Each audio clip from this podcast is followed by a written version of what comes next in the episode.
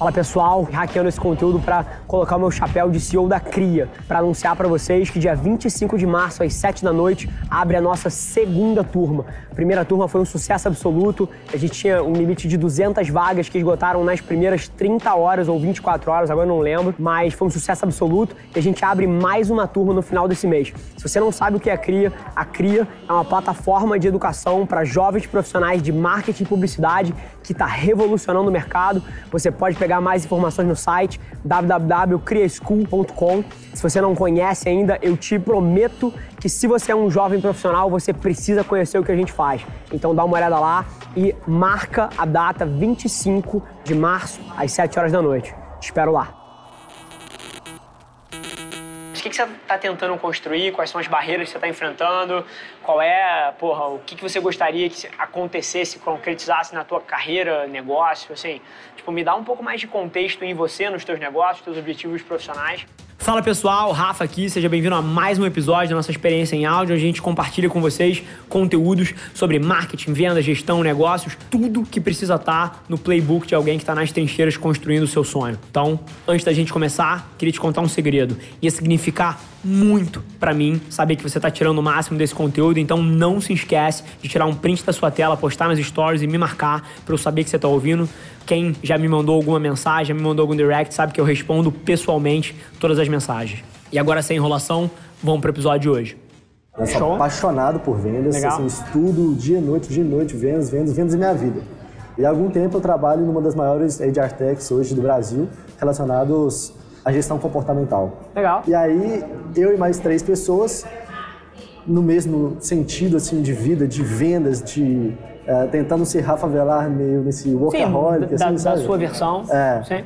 Vimos que existe um gap gigante no mercado de vendas por conta que os vendedores de hoje em dia sabem muito de processo, sabem muito de fazer uma call, fazer um, um fechamento, fazer uma, um diagnóstico, uma, apresentar uma solução, mas não englobam nessa parte uh, de vendas mesmo, na parte comportamental. Tá. Que dá um up gigante, gigantesco em relação à conversão, em relação à taxa de fechamento e etc. Que quando você diz comportamental, só para a gente estar tá na mesma página, porque pode sentar três pessoas aqui e falar ah, parte comportamental, elas poderiam querer dizer coisas diferentes. O que você quer ah. dizer com parte comportamental exatamente? Existem algumas metodologias hoje, né, que as empresas tratam que pega essa parte comportamental. Por exemplo, o Rafa ele faz um assessment, que é uma ferramenta de mapeamento comportamental, e vai ver o perfil comportamental dele. Então ele tá. tem competências específicas, ele tem características, eh, particularidades, pontos fortes, pontos a serem desenvolvidos. Uhum. Eu acredito que na minha linguagem o Rafa seja o executor, que é o cara mão na massa, o cara tá. que pega e faz, tá? Então eu, se eu for te vender alguma coisa, eu vou entender sobre o seu perfil, tá. em cinco minutos eu já consigo Bacana. fazer então isso. é comportamental sobre o seu target, não o vendedor que está vendendo, né? Também, tá. também. Assim, eu te conhecendo, conhecendo o seu comportamento, eu vou alinhar o meu discurso com você. Tá. Ou seja, o que, é que eu quero dizer com isso?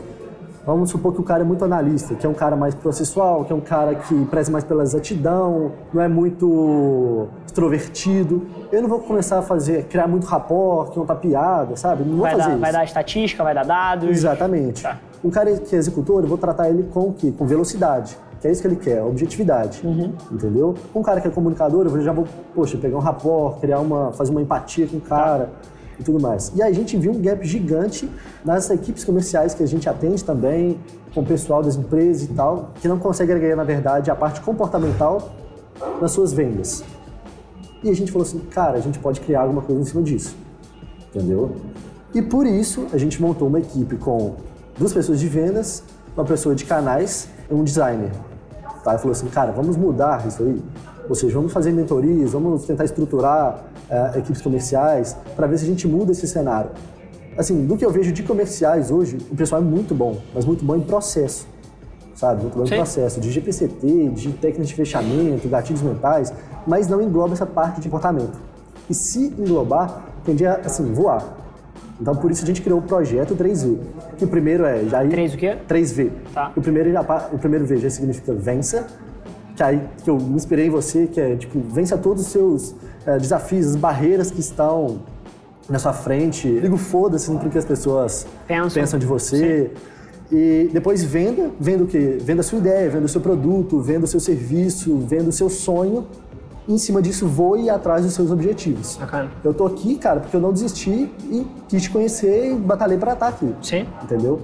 E o que, que eu queria sugar de você? Tudo que você tem para me passar no sentido de como alavancar também mídias sociais. A gente quer mexer com muito conteúdos gratuitos. Show. Então, basicamente, vocês vendem consultoria e treinamento nessa parte comportamental para equipes de venda. Exatamente. É isso, né? Exatamente. Show. E teu objetivo é fechar o máximo de projetos possíveis. Perfeito. É isso. Perfeito. Você ainda está trabalhando nessa empresa de software e está fazendo isso como um side hustle atualmente. Exatamente. É isso? E todos os outros também são atividades paralelas dele. Sim, sim, sim. Bacana. sim. Só para eu ter noção das restrições de tempo versus execução. Então, vocês já fecharam alguma equipe comercial até agora? Sim. Sim? Sim. Bacana. Já tiveram alguns treinamentos, alguma reestruturação, alguma coisa É, desse tipo? bem no início mesmo, Rafa, Perfeito. E não tem nada de errado com isso.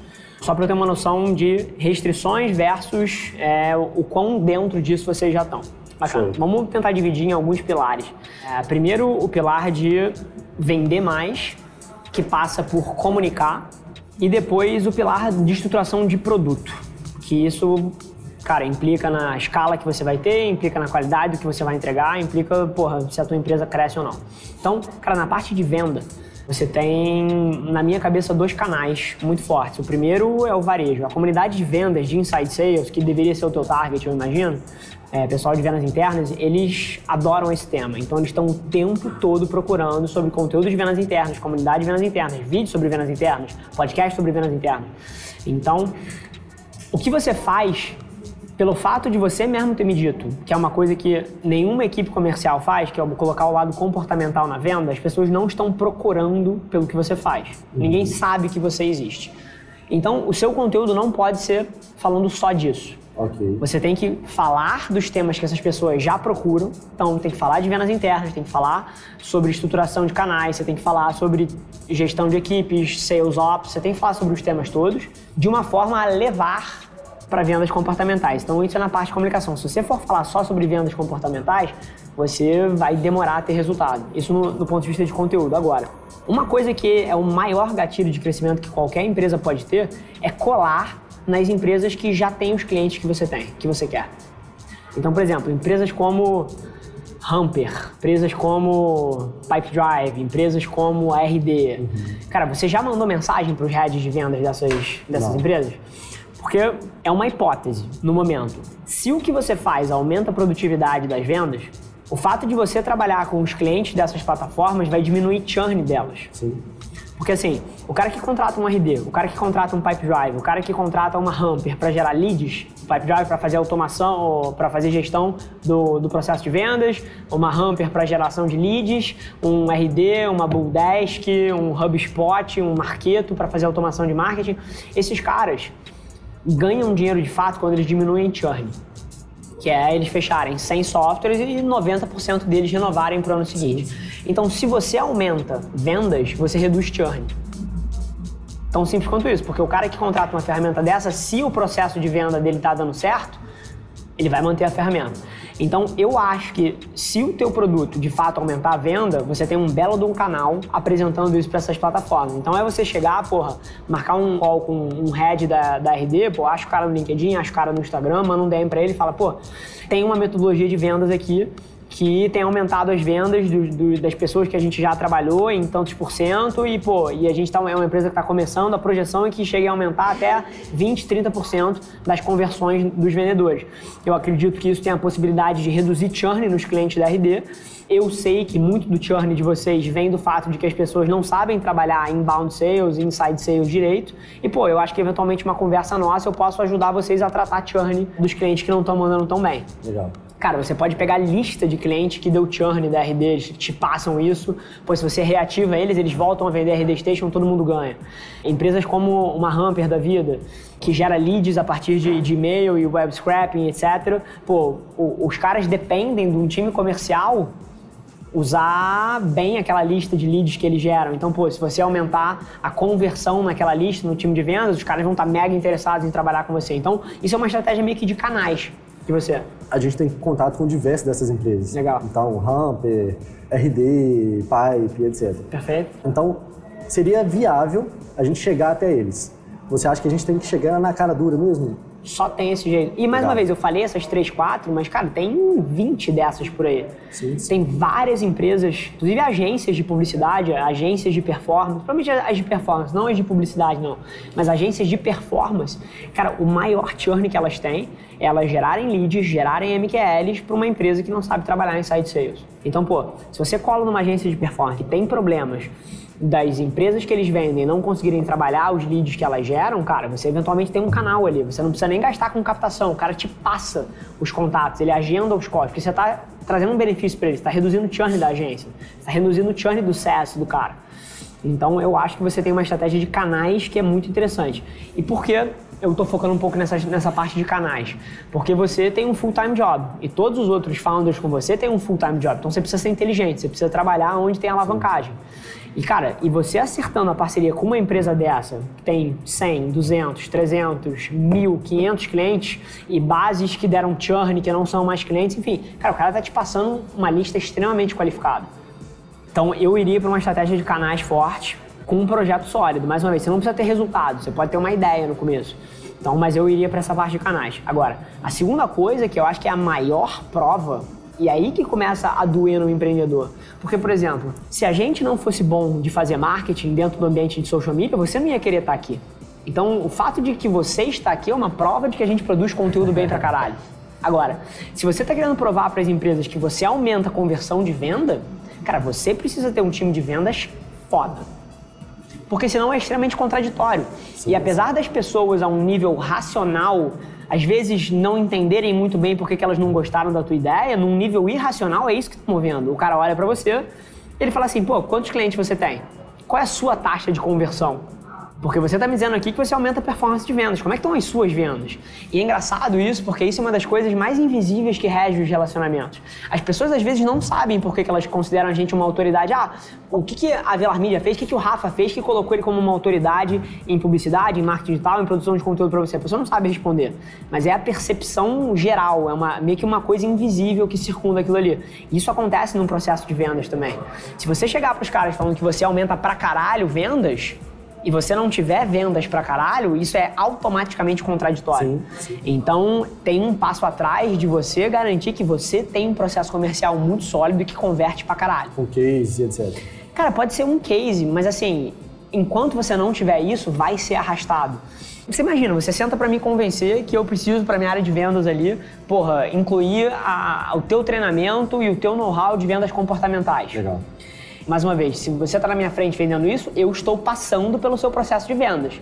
Se aquilo não me chama a atenção de uma maneira diferente, tipo assim, pô, a venda desse cara aqui é diferente.